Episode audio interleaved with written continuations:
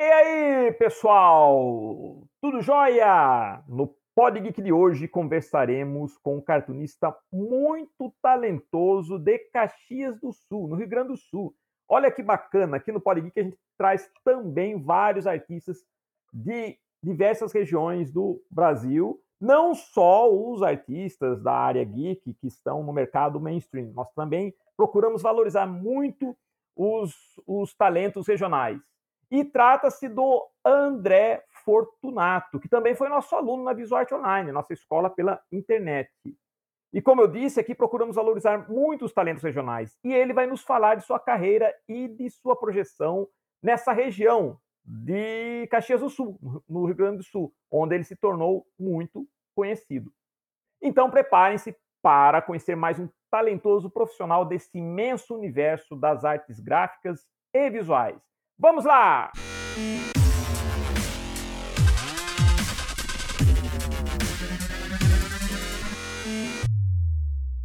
André Fortunato, quero agradecer sua presença aqui no Podgeek. Você sabe que tem um carinho muito grande por você, acompanhei sua carreira e é um prazer imenso né, poder ter essa conversa, esse papo e você compartilhar aqui com o nosso público sua experiência, seus pontos de vista com relação ao mercado de, de cartoon na sua região. Muito obrigado, André. Valeu, Magno. Eu que, que primeiramente, eu que agradeço, né, Magno, pela oportunidade e a honra de participar aí com vocês, né? Muito obrigado, viu, André? Vamos começar então. A, a, a, gente sempre começa aqui esse papo, né? Porque aqui não é uma entrevista, é um bate-papo mesmo, onde só falta aquela pizza saborosa aqui para gente, a gente ficar bem descontraído, né? Mas vamos lá. É, eu queria que você começasse falando uh, da, da, do início, né? Da, do seu interesse por desenho, como que começou, né? É, como que, quais foram os primeiros rabiscos? Fala um pouco dessa desse início do André cartunista para gente. Sim, na verdade, assim, Magno, eu sempre, como todo desenhista faz, já vi vários desenhistas falando, né?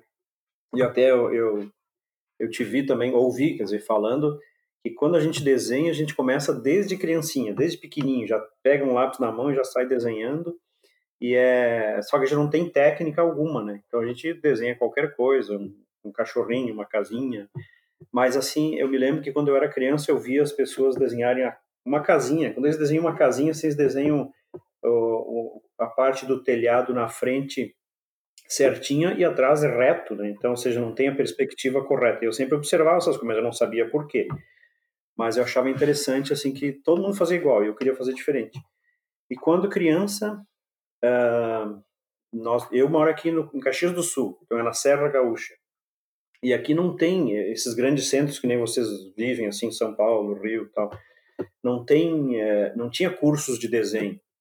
E então a gente ia desenhando, olhando. Eu olhava muito o Tio Patinhas, o Pato Donald, o Zé Carioca, todo o pessoal da Disney, né?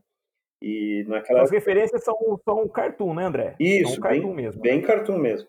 E nessa época eu não, eu não conhecia o Mônica, a gente via, assim, mas pouco, né? Era mais, mais a Disney mesmo. E a gente brincava bastante, eu lia bastante, e isso deu uma referência bem interessante, até para escrever, né? Porque hoje eu escrevo também, eu escrevo livros também, né? E escrevi alguns, e até para escrever o roteiro do gibi.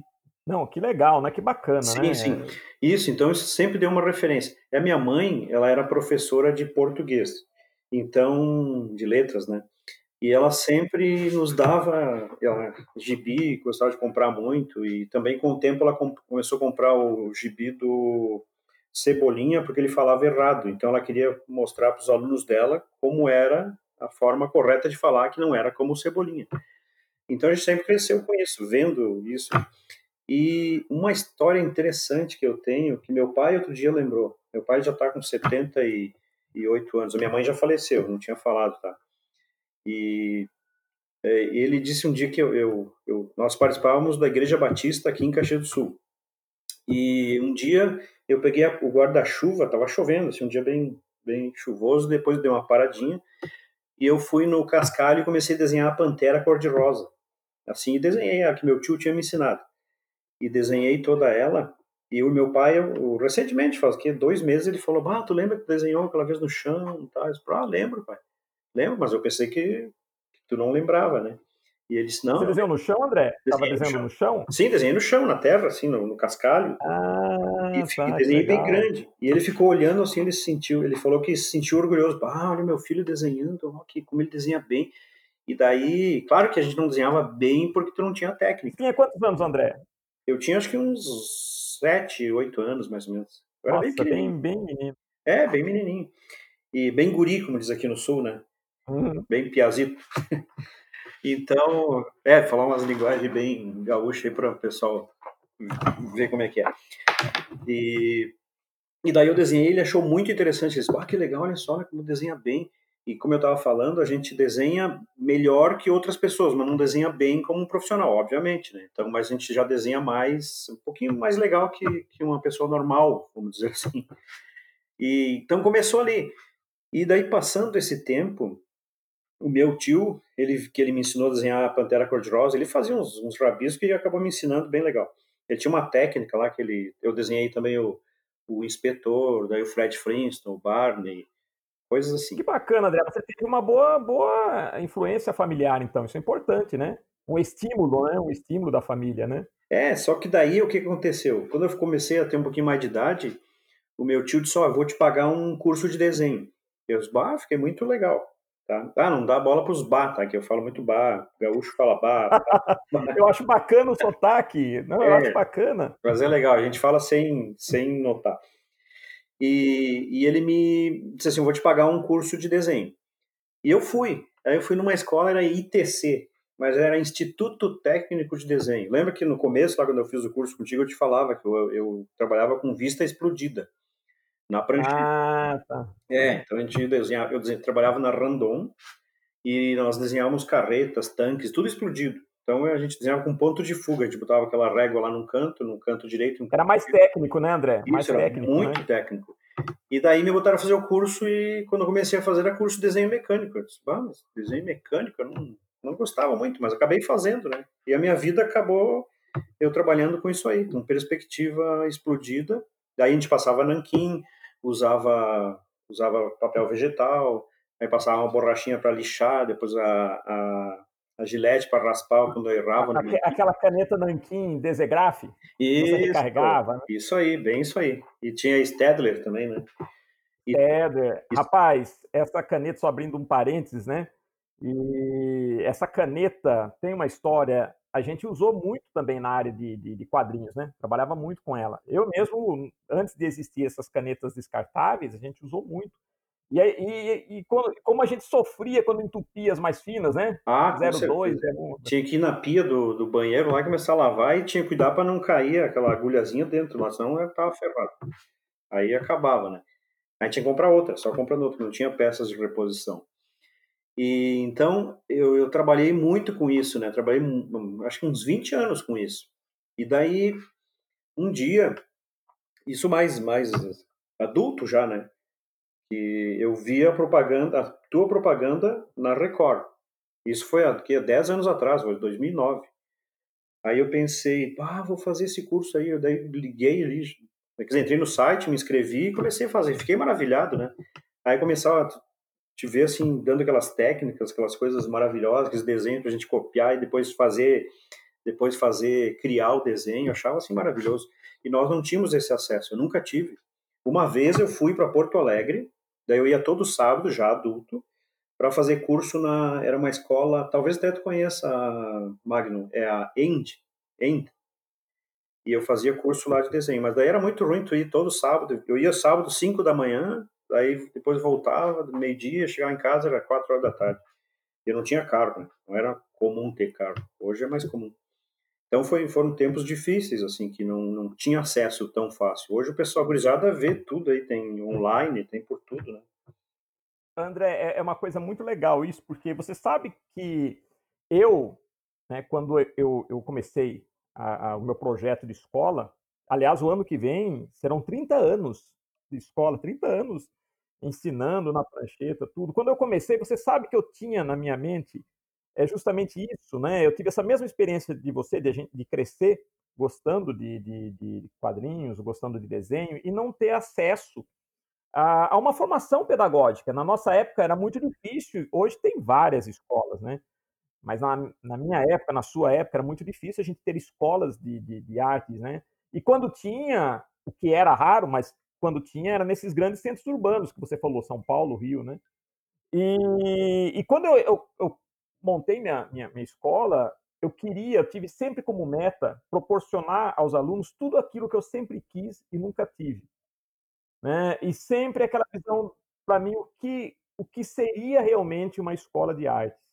Né? Então, antes de mais nada, passar uma paixão. A paixão que eu tenho pelo desenho, pela arte. Acho que antes de mais nada é isso. Né? E você falou que, que encontrou a gente, fez o curso. Eu fico muito feliz né, de ter sido uma boa referência para você. E fico feliz de ter acompanhado também a sua trajetória, né? Porque você falou desse período seu inicial, né, como criança, tudo, depois trabalhando mais com perspectiva. E hoje você é um cartunista, hoje você trabalha com cartoon, que é o que você sempre quis, né, André? Sim, com certeza. Sabe que eu, eu não trabalho totalmente como cartunista, mas eu trabalho como eu faço manuais de produtos, né? Eu faço há muito tempo manuais de produtos e catálogo de peças. Ainda faço, só que hoje a gente usa, usa o 3D. Eu uso muito Inventory SolidWorks. Na verdade, eu costumo dizer para os meninos que, que eles eles fazem o projeto, né? Eu trabalho bastante com guindastes, é a minha especialidade. Que eles constroem o guindaste e eu destruo, porque eu faço toda a separação das peças. Então eu acabo separando tudo e fazendo a vista explodida, né? Que o nome é vista explodida justamente por isso, porque a gente pega, explode tudo, separa todas as peças. Então eu trabalho bastante isso e faço os manuais técnicos. E hoje eu faço os manuais usando caricaturas, assim, cartoon. Eu faço algumas chargezinhas para justamente para melhor compreensão. Porque muitas vezes o pessoal que trabalha com guidagem não tem muito estudo, não tem muito conhecimento, não tem muita didática, assim, então a gente acaba fazendo para ficar bem mais fácil. É como uma charge de jornal. A pessoa vê a charge do jornal e já vai ler o texto para ah, e entende praticamente. O desenho ele, ele é uma, uma linguagem universal, né? É muito interessante. E você fez, eu, eu, vi que você fez várias revistinhas também, né? Revistas. Sim, eu faço minhas historinhas em quadrinhos aqui, eu faço várias. E eu fiz uma sobre bullying, fiz uma sobre as abelhas, sobre a, a polinização. Eu tô, tava fazendo uma sobre o escambo também, mas eu acabei parando, porque até por causa da pandemia, então acabei não fazendo mais. E eu ilustrei um livro para um, para um escritor aqui de Caxias que é muito famoso, que é o Calunga, ele é poeta brincalhão. E eu fui em umas escolas com ele, então ele, ele canta umas musiquinhas assim para as crianças, e eu ele falava a, a poesia e eu desenhava enquanto ele fazia poesia. Então ele Olha que legal. É, eu desenhava na hora. E as crianças ficam maravilhadas. E ele faz uma ele fala uma poesia assim, ó, eu lembro só um pedacinho que é que estranho, que estranho, tamanduá tomando banho. Então ele faz coisa bem infantil. E eu acabo e é realmente assim, a gente dá risada assim. E agora eu também é, eu faço eu faço assim tipo um cartoon nos hospitais. Agora não porque não pode né, nesse momento, que é, que é, óbvio, né?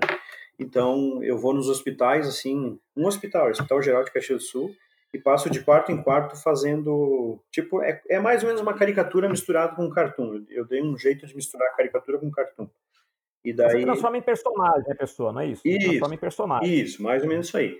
Então a gente vai desenhando e brincando, vai dando risada e quando eu entro no quarto, as pessoas ficam me olhando assim. Até uma vez eu entrei num quarto, tinha uma, uma vovozinha assim, né? E ela, daí tinha uma moça que estava dormindo com ela, cuidando, uma cuidadora. Ela disse assim: "Vó, não é não é foto, vó, é, é um desenho". Ela começou a se arrumar, pentear o cabelo. Eu disse: "Não, vó, não precisa, não precisa, vou desenhar aqui". Daí tinha que botar os botões assim. Aí eu desenhei ela e ficou bem parecido. Eu, eu achei engraçado porque depois, quando eu terminei, ela disse assim: Nossa, que feio que tu fez. Então é, é divertido, a gente se diverte, a gente aprende muito mais do que. E faz muito bem pra gente, sabe? E, é você se caracteriza também, né? Que eu vi fotos suas de sim, palhaço. Sim, é, tem um hospital que a gente vai de palhaço. Daí, eu, daí um rapaz me, me deu o nome de. Ele é bem criativo, esse rapaz, ele é, ele é de publicidade. Aí ele disse assim: Badre, tu pode ser o palhaço rabisco. Eu disse, pô, bem legal, isso aí tem tudo a ver, né? Bacana! É, bacana. Faz, faz, e agora eu tô aprendendo a tocar o ukulele, e daí até já toco algumas musiquinhas. E daí para ir no hospital, porque é mais fácil carregar, né? Porque o violão é grande e o ukulele vai lá e começa a tocar e canta umas musiquinhas, dá risada e faz umas palhaçadas, muito interessante. Então, André, uma, uma, eu acho muito legal né, ver você atuando com, com, com, arte, né? Porque eu me lembro que quando a gente, a gente, quando você fazia curso, você passou por um período de indefinição, né? Você chegou uma, um, você teve uma época que, tinha uma indefinição com relação à arte, né? Sei lá, porque não é fácil, né, André? A gente sabe como é difícil você é, é, transformar a arte numa profissão, encontrar o, o caminho, não é verdade? E eu me lembro que eu falava sempre para você, isso, é, aliás, não só para você, é uma coisa que eu falo para os meus alunos, é procure se concentrar, né? É, não, não faça uma projeção de arte, que às vezes as pessoas projetam, né? Quando fala de quadrinhos, cartoon, desenho, sempre faz aquela projeção de estar em São Paulo ou então trabalhar, sei lá, se curte super-herói, trabalhar para Marvel. falei, não, faça seguinte, procura se concentrar no mundo onde você está. Veja as possibilidades que você tem na sua região para você atuar com desenho, porque muitas vezes a pessoa ela não tem essa visão. Ela ela quer viver de arte, mas faz uma projeção de longo alcance e esquece de trabalhar na base. Eu acho que você aplicou isso e hoje eu vejo que você na sua região é muito conhecido, né, André? É, é verdade, Magno. Assim, ó, é que realmente, como, tu está falando, a gente cria uma expectativa muito grande. Né? A gente tem que, não, não podemos ser pessimistas, temos que ser otimistas e não parar, não, não, não se entregar à primeira dificuldade. E como tu disse, ó, uh, na nossa região a gente tem que começar com estratégia. Eu não posso assim uh, tentar abraçar o mundo ou tentar ser um, um, uma pessoa muito conhecida de cara, porque não vai acontecer. Eu tenho que, isso tem que ser gradativo, como tu disse, tem que ser regional e com os pés no chão. Por exemplo, assim, é, no Brasil é difícil tu, tu viver só da arte, né? Não é fácil. Tu consegue, mas não é fácil. Né? Você vive hoje, porque, porque exemplo, tu está há muito tempo e tu criou, tu criou a tua própria forma de viver da arte. Então eu também criei, acabei criando, né? E me Exato, exatamente. fui criando isso com a minha história em quadrinhos. Aí eu vou nas escolas também, eu dou palestra nas escolas para as crianças, a gente desenha junto, faz algumas oficinas de desenho. E eu aplico as técnicas que eu aprendi contigo, né? Eu até falo para a gurizada assim, não, eles vão dizer, não, não aperta muito o, caderno, não faz muito grosso, enquanto vai vai, tu tem que falar palavras que eles entendam assim, né? Depois tu vai apagar, não vai ficar tudo borrado, daí fica tudo marcado. Mas não adianta, eles fazem do mesmo jeito e, e seguem assim. Então, eu fui criando essas formas e, claro, seguindo o teu conselho, né? Sendo regional e criando formas de trabalho para que eu possa desenvolver o meu trabalho e me sentir muito mais uh, confiante no que eu estou fazendo. Isso é bem interessante. Né? Agora eu vou falar uma coisa para você, como, como assim, professor de arte, uma coisa que dá muito orgulho para a gente. E eu passo isso até para os nossos professores, né? Sim. O, o que dá muito orgulho é quando a gente vê o aluno chegar no próprio estilo, desenvolver o seu próprio estilo. Quando ele sai daquela fase de da referência, né? Sim, e desenvolve sim. um estilo. E hoje eu consigo olhar o teu trabalho e já mostramos isso para o seu trabalho quando a gente vê um aluno que consegue, né? É, é, consegue eh, se realizar com desenho, consegue conquistar um espaço nesse, nesse mercado, a gente faz questão de divulgar, de mostrar. Então, já mostrei muito do seu trabalho para os nossos alunos, inclusive presenciais, alguns online, né? porque você já definiu um estilo, a gente bate o olho no teu desenho e já sabe, é o desenho do André. Já tem uma característica do teu trabalho, isso que eu acho bacana. E eu criei alguns personagens até, né, Magno? Eu criei o Juninho, que é o meu, meu personagem mais conhecido aqui, que que a gurizada desenha, né? E ele é o menino que sofreu bullying, um menino de 12 anos, então ele sofre bullying nesse gibi e tem e, e eu vou desenhando, mostro como ele desenha, daí a gurizada tem dificuldade para desenhar o, o cabelo, que é um cabelo todo espetado, né? E, mas eles conseguem, daí eu ensino como, como tu nos ensinou, né, fazer aquela, aquela circunferência para que tenha uma referência para fazer os cabelos, porque depois senão tu faz todo disforme. Então é bem interessante usando as formas geométricas. Eu digo para eles, ó, usa formas geométricas e, e, e, eles vão seguindo e, a gente acaba também criando nossa própria referência, né? E a criança quando ela desenha o nosso personagem, ela ela coloca a, a própria identidade dela no, no, personagem. A gente vê claramente que a criança já tem assim de colocar a, a própria referência através da referência, colocar a referência dela, ou a, a personalidade dela. Né? É muito legal isso, muito interessante mesmo. É, é, é uma coisa, né, André, que você você está falando, né? O processo do desenho em si, a construção do desenho, é, se você analisar, né, lógico, quando você está começando, sempre parece algo complexo, mas depois que você adquire habilidade, você vê que o processo do desenho em si é algo muito simples. Né? Mas o que faz o artista não é só a técnica, né? mas também essa paixão, essa dedicação, porque você pode aprender desenho e se fechar e de repente não dar continuidade disso a nível de comunicação. Mas você não, você hoje você faz o desenho e você se comunica. Olha que bacana. Inclusive, isso que você falou, fazendo esses trabalhos, se aliando com outros artistas, né, isso expande mais ainda a sua área de atuação. Ou, em outras palavras, você realmente se tornou um artista profissional, um cartunista. Sim. Isso que é bacana. Sim, sim. E sabe que eu, aquela, eu, há uns três ou quatro anos atrás eu fui numa, num evento aí em São Paulo. Até eu não eu queria te visitar, mas não consegui, não tive tempo. Eu fui na igreja Batista Alphaville e lá eu faço eu, outro trabalho que eu através do Cartoon eu comecei a fazer é facilitação gráfica, né? E eu fui lá nessa nessa igreja Batista lá em Alphaville e daí tava a dona Iris Abravanel, a esposa do Silvio Santos. E eu desenhei a palestra dela. Só que ela, ela falava muito rápido e eu não conseguia fazer todos os desenhos. Aí o que, que eu fiz? Que bacana. Aí eu bolei uma, uma tirinha. Aí eu fiz, eu, eu fiz uma tirinha de tudo que ela falou. Então deu quatro, quatro quadrinhos na tirinha. Aí eu contei toda a vida dela através das quatro, das quatro quadrinhos. E ela passou por mim depois, assim, olhou, bah, que bonito, olha só. Ela não falou bah, mas ela falou, que bonito teu desenho. que bonito. E daí eu disse, é, eu acabei desenhando a senhora aí. Ela disse, bah, eu posso levar para casa? Eu disse, claro, com certeza pode. Então ela levou, né? Até eu tava brincando outro dia, contando para alguém que o Silvio Santos deve tá, ter falado assim, ai, quem é esse André? Tal. E daí ela levou para casa o desenho.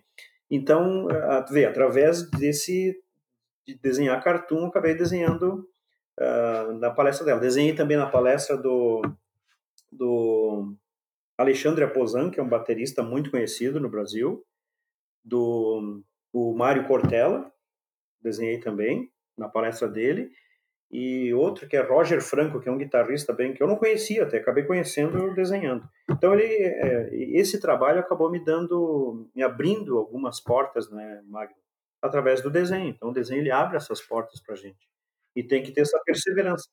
Exatamente, não é só isso. abriu as portas por quê? É aí que a gente volta a falar daquela questão regional. Sim. Porque você começou de onde você estava, através desse reconhecimento, o seu trabalho vai se expandindo.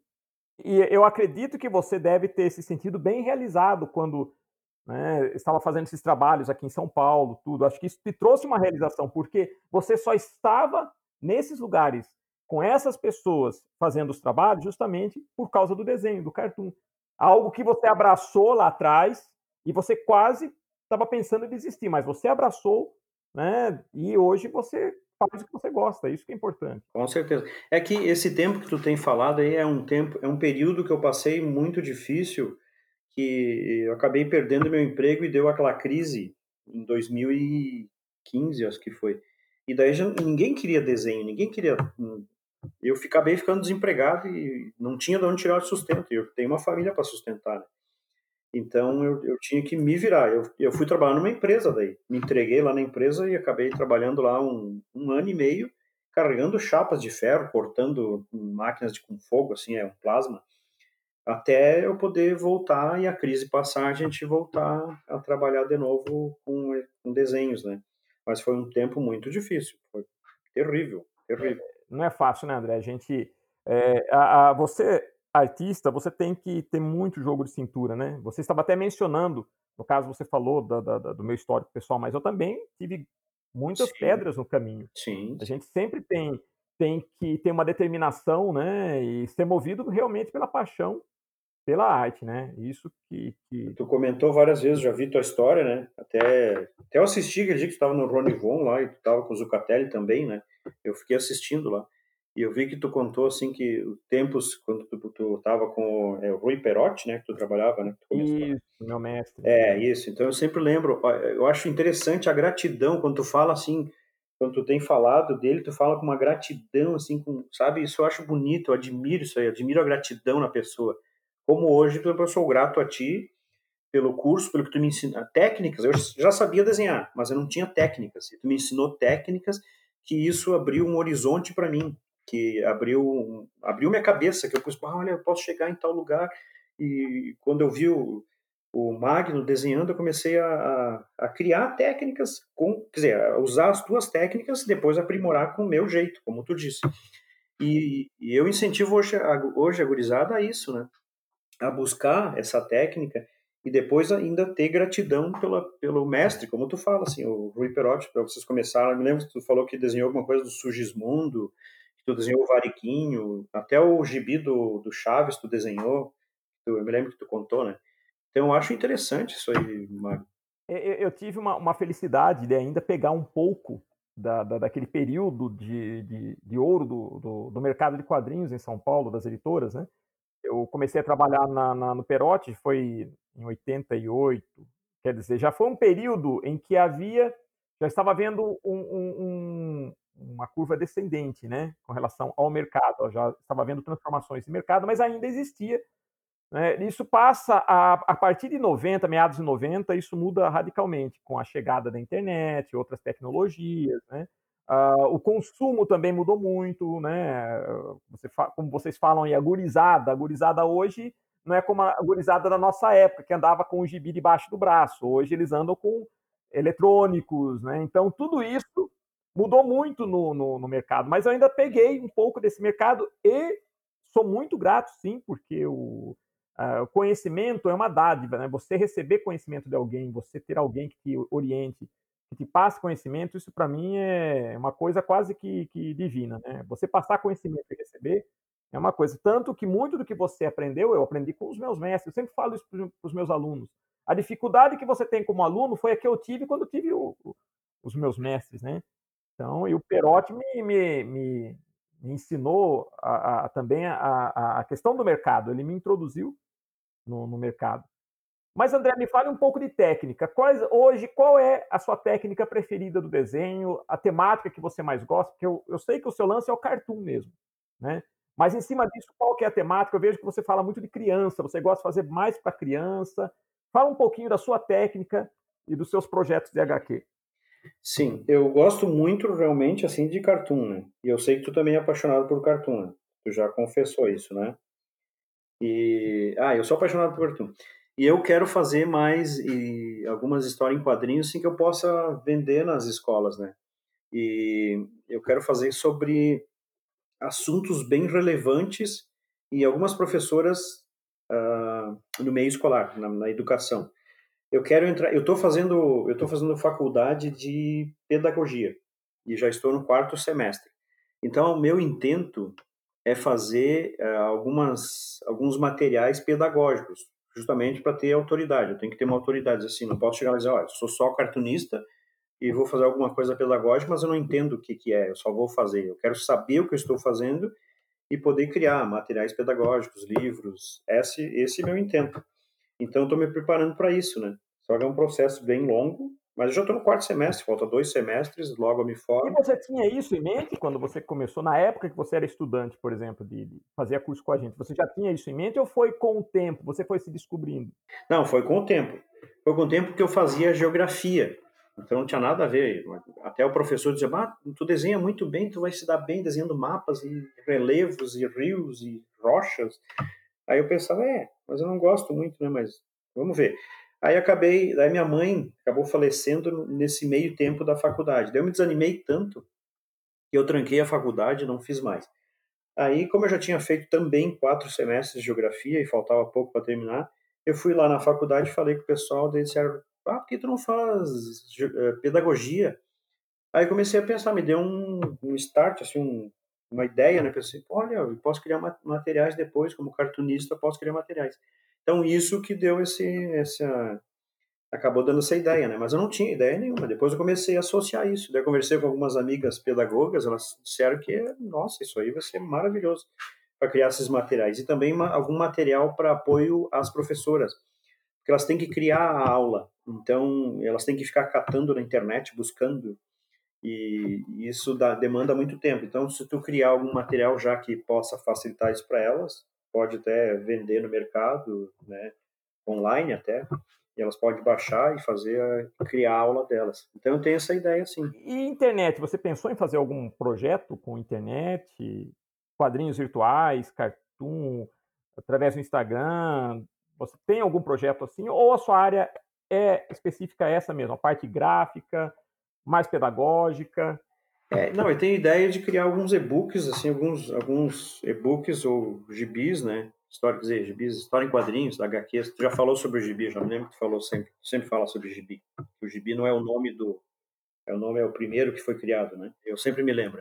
E a gente tem mania de falar gibi, né? Mas é, não deixa de ser. Né? Que é um termo que ficou muito conhecido para nossa geração, né? É verdade. Eu, eu, sempre, eu sempre enxerguei em você um grande potencial, né, André? Desde a época que você é, era aluno. A gente nunca se engana. Quando a gente percebe, porque a gente tem, lida com vários alunos, é lógico. A gente tem um carinho por todos eles, por todos os alunos. Mas a gente sabe que tem aqueles que acabam se destacando pela paixão, né? Porque tem aqueles que são motivados mesmo, tem a, tem a arte como um combustível. E no, no nosso curso online a gente conheceu muita gente bacana que hoje está atuando no mercado. Olha que legal, fez curso pela internet e hoje atua no mercado. Para você ver que a, a, força de vontade é algo que é algo que não se ensina, é algo que está dentro de você. Como você falou, não existe limitação de idade, não existe nada disso. Enquanto você está apaixonado pela vida, tem um projeto, meu, você tem que se dedicar. E eu fico muito feliz em ver isso, né? Você como um exemplo também. Sim, com certeza, a gente está. E claro que a gente foi estimulado, né, Magno? Tu, tu como professor, sempre nos estimulando e nos, e nos ensinando, né? E, e essa é, é o que o professor tem que ser, né? O professor tem que estar sempre disposto a ensinar e a e educar também, né? E mostrar o caminho para a gente, porque sozinho nem sempre a gente, a gente, o caminho vai ser mais longo, ou a gente vai vai ir por lugares diferentes que não até chegar onde que quer, mas é muito mais demorado. Mas como professor a gente cria os atalhos, né? É muito interessante o professor. O professor na vida de um aluno é tudo. É, é aquilo é tudo. que a gente tem no, no, nesse mundo geek, né, André? A gente tem muito dessa imagem do mestre, o mestre Jedi, que a gente fala, né? Aquela coisa do mestre Jedi e tal. Isso é, isso é muito muito comum. E esses mestres, eles aparecem na vida da gente de várias maneiras. Às vezes é, sim, é um professor num curso, às vezes é alguém que você encontra no caminho, como você falou desse trabalho que você faz, é, o palhaço, né, que você falou? Ah, sim, isso, palhaço rabisco. Isso, exatamente. Então, tudo isso são referências que vão se acrescentando na sua vida e, e, e formando o seu caráter e, e, o seu potencial como, como artista. Sim, e, e, como você vê hoje, né, da época que você fez curso com a gente, que faz acho que uns 10 anos, né? É, mais ou menos. E como que você vê hoje a sua região, a leitura que você faz aí de Caxias do Sul, da sua região, daquela época para hoje, foram 10 anos, né? E hoje, dois anos, três anos nesse mundo conectado é, é, é tempo, né? Hoje as coisas mudam muito rápido. E como você vê isso na sua região de Caxias do Sul? Né? Você hoje atuando com cartoon, fazendo esse trabalho, né, hoje sendo mais reconhecido, como que você vê a tua região, de 10 anos para cá até hoje? Ah, eu vejo que, que eh, é uma coisa é, desenvolveu bastante, né? O pessoal, até na área de desenho, a gente vê, na área de desenho realmente, a gente vê mais pessoas desenhando, mais, mais gurizada desenhando, assim, mais meninada, se chama de garotada, né? Mais garotada desenhando, e eh, nas escolas eu vejo bastante gente que tem, que tem mais facilidade, que às vezes até diz, oh, estou fazendo um curso em tal lugar, estou fazendo pela internet, e que na época não tinha. Então, a gente vê que está muito mais, a visão está muito mais ampla para isso, que era muito fechado, a minha região que é muito fechada. As pessoas só faziam um curso uh, só no papel, até tinha, tem uns meninos aqui que, que dão curso de, de personagens assim de heróis, super-heróis ali num shopping aqui no centro de Caxias, que e daí esses meninos só faziam lá. E hoje não, hoje a pessoa faz que a internet não tem fronteiras, né, Marco? A internet é pode fazer um curso mundial, então não tem mais essa, essa fronteira. E tu já é um, praticamente um pioneiro nisso, né? Mas é, tem poucos cursos uh, presenciais, mas mais cursos online. Mas a visão quanto ao desenho aqui em Caxias está bem mais, mais ampla. E as pessoas as pessoas conhecem, é, tem lugares assim que a gente já, já é conhecido, sabe? Que nem eu já sou conhecido em alguma, eu fui na televisão, fui na tinha na, na RBS TV não fui, mas fui na TV Caxias, na TV Câmara, fui na TV UX, que é uma universidade que até fechou já, fui na rádio, me convidaram, então é muito legal, porque isso vai ampliando e tu vai crescendo e vai sendo conhecido e não que necessariamente tenha que ser conhecido, mas é que abre mais mais trabalho tu sendo conhecido, isso é uma coisa bem óbvia, mas está bem mais aberto. Funcionou, né, André? É, conquiste a tua região que você vai conquistar o mundo, né? É verdade, Marco, é verdade. Seguindo o teu conselho aí, ó. Eu, eu gostaria, né, que você deixasse aqui, antes da gente encerrar esse papo muito legal, é, um conselho ou o seu ponto de vista, o que, que você é, poderia falar, né, como cartunista, para essa geração nova que está aí e que, tal como você, gosta também de desenho, né, quer se encontrar com relação ao desenho, à arte, qual mensagem que você pode passar para eles? Ah, sim, Magno. Eu, eu fez eu lembrar de uma situação que eu vivi lá bem no começo, né, quando eu estava pegando aquelas técnicas contigo, eu estava bem empolgado, assim. Então, uma vez eu fui falar com, eu conheci um cartunista aqui em Caxias, ele não é de Caxias, ele é de São Paulo. Eu não vou falar o nome dele por uma questão de ética, tá? Mas ele, eu fui falar com ele e disse, olha, tu podia me dar algumas, algumas dicas, assim, para como entrar no mercado. Eu estava assim com aquela ânsia, né, muito tempo atrás. Então eu queria uma ajuda de alguém que já tinha feito. E ele já estava, já era conhecido há 20, talvez até tu conheça, mas eu não vou falar o nome. Uh, ele está há mais de 20 anos no mercado. E ele desenha muito bem, assim. Nossa, eu fiquei, fiquei maravilhado dos desenhos dele. E eu fui falar com ele. Eu disse, tu me ajudaria, me dá uma dica, um caminho? Ele disse, não, não vou te ajudar. Isso aí eu, eu fiz sozinho, eu consegui sozinho, e então não vou te ajudar. E depois ele olhou um desenho meu lá, eu tinha desenhado realmente lá, eu fiz o Juninho lá e, e o braço ficou meio tortinho, assim, então esteticamente não ficou bonito. E ele olhou aquilo lá e, e, e, falou muito mal, né? Nossa, tu quer ser cartunista desse jeito? Mas me botou lá embaixo? Então o conselho que eu dou, até não não para pra, só para as pessoas que estão começando, mas para aqueles que já estão no, no, muito tempo, né? Que não, não, não desprezem aquele que está começando, ou seja, incentive, ensina. Se tu vê um erro no desenho da pessoa, diz: olha, eu posso te ajudar, eu posso te, te mostrar uma forma de fazer, posso te dar uma dica. E, e aquele que, por exemplo, assim, eu vou me colocar no meu lugar. Aquele que foi eu naquele momento, ou que era eu naquele momento, que o rapaz me disse aquilo lá, não, não leva isso como, como uma crítica pessoal e não vai desistir por causa disso, devido a isso. Porque aquela pessoa, de repente, estava num momento que ela não tem, não teve o, o amor que deveria ter para ter falado alguma coisa, ter dito alguma coisa boa, palavras de incentivo, palavras de que eu pudesse crescer mais, né? Ou ele podia ter dito assim, ó, oh, eu não posso te ajudar agora, mas mais adiante, quem sabe.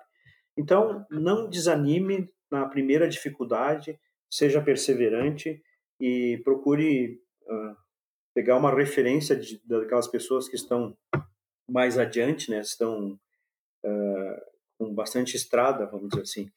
E não desanime, não, não desanime mesmo, né? Porque vai ter pessoas que vão criticar o teu desenho, como aconteceu comigo. Se eu tivesse parado naquele dia, eu não teria feito mais nada. Ah, eu não vou fazer mais.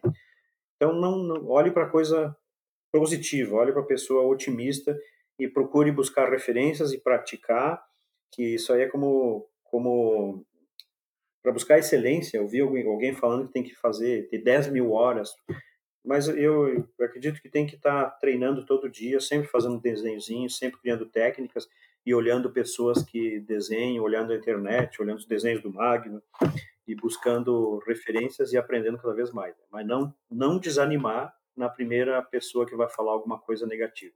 Olhe para frente. Então é isso que eu posso dizer para a pessoa. Maravilhoso, André. Nossa, foi um papo muito legal, viu? Gostei muito, né? Foi muito bacana. Não, e, e você é mais um herói aqui no, no Pod Geek, porque você sabe que aqui a gente sempre se despede deixando essa mensagem, né? Nós sempre trazemos heróis aqui. Com certeza. Né? E sempre falamos para o nosso público que sejam heróis. É isso né? aí. Então você é um herói. Muito obrigado, André, por sua participação. Foi um prazer. Eu que agradeço, Magno, agradeço. E agradeço a ti, né, porque tu teve paciência comigo naquele começo lá, que eu te falei do dia pelo WhatsApp ali, né? Tu foi, me deu aquela oportunidade e eu sou sempre grato e sempre serei grato, tá? Jamais vou esquecer. Não, eu que agradeço, André. Agradeço mesmo por ter apostado no nosso, na nossa escola também, porque eu sempre falo, né? Eu tive a felicidade de sempre ter excelentes alunos, porque a gente não é nada se não tem quem acredite na nossa capacidade de ensinar também. Isso é muito importante. Mas muito obrigado, André. Então, pessoal, vocês tiveram a oportunidade de, de ouvir aqui a, experiência, os pontos de vista desse grande cartunista da região de Caxias do Sul, que é o André Fortunato. Ele é um herói e, como o André e todos aqueles que participam do Pod Geek, seja você também um herói. Até a próxima, pessoal.